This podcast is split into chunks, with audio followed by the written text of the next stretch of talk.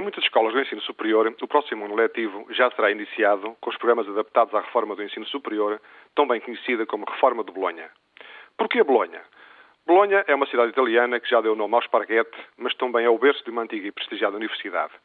Em 1999 foi palco numa reunião de ministros de 29 países europeus que fizeram uma declaração no sentido de reformar o ensino superior, através de uma formação orientada para a empregabilidade, utilizando o conhecimento. O objetivo era uniformizar o ensino superior na Europa para permitir a mobilidade dos alunos e orientar a formação para as necessidades das empresas de forma a tornar a economia europeia mais competitiva.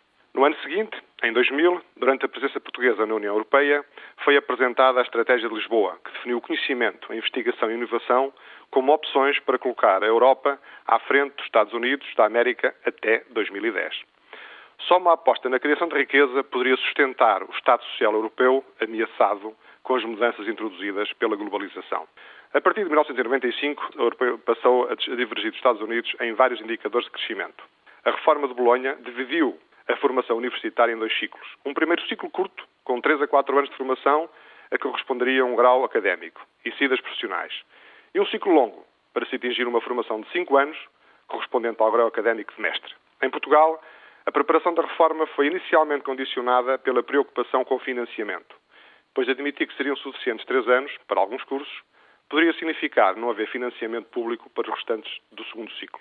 Em agosto de 2005 foi publicada a Lei de Bases do Ensino Superior, que atribuiu a designação de licenciado ao fim de três ou quatro anos de formação, apesar da maioria dos países da Europa manter a designação de bacharel para idêntica formação. Com a designação de licenciado ao fim de três anos, foi dado ao mercado um falso sinal, pois poderá confundir-se a futura formação de três anos com a atual de cinco, necessária para o grau de licenciado. Três anos de formação não são iguais a cinco, e nesse sentido a Comunidade Europeia publicou, em setembro de 2005, a Diretiva sobre a Qualificação Profissional, reconhecendo dois diferentes níveis de competências profissionais. Uma relativa à formação de primeiro ciclo e outra à de segundo ciclo.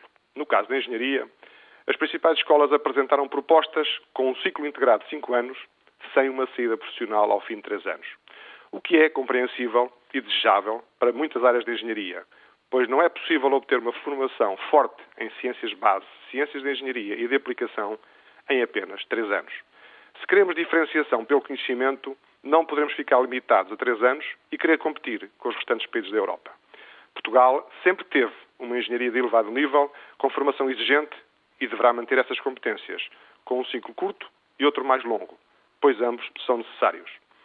Mas a reforma deveria começar pela profunda alteração do ensino básico e secundário. As universidades e os politécnicos não podem continuar a ficar reféns de um ensino pré-universitário que não prepara devidamente os alunos, sendo gravíssimas as faltas de formação a matemática, a física e a português, entre outras disciplinas.